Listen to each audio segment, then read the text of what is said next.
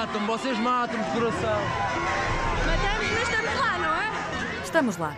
Palavras repetidas por 736 jogadoras de 32 equipas que estão no Mundial. É uma prova nova para oito países, com Portugal no lote, numa viagem por mares nunca antes navegados. No grupo E há encontro de estreantes com o Vietnã, que festejou com entusiasmo o puramente inédito para a competição. A maioria das vietnamitas joga no país, mas há uma ligação a Portugal. A capitã de equipa, Huyn Nhu, cinco vezes bola de ouro na terra natal, joga no Minho, foi no Lanque Vila Verdense da Liga BPI que esta temporada marcou sete golos.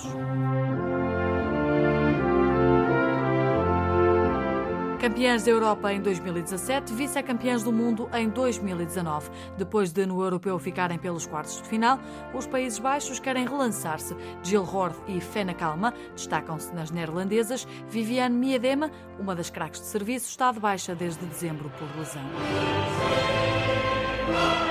No grupo de Portugal estão ainda os Estados Unidos, com quatro mundiais no bolso e uma mudança de geração.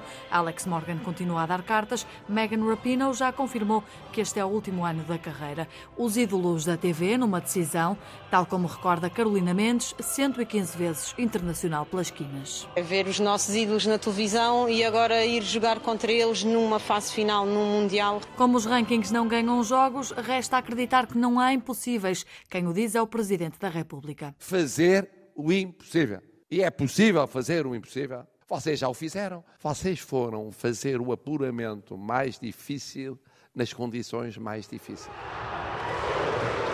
Este é o som do estádio do Bessa, que no dia 7 deste mês acolheu mais de 20 mil nas bancadas, um recorde de assistência em jogos da Seleção Nacional Feminina, que dentro de 10 dias vai estrear-se num campeonato do mundo.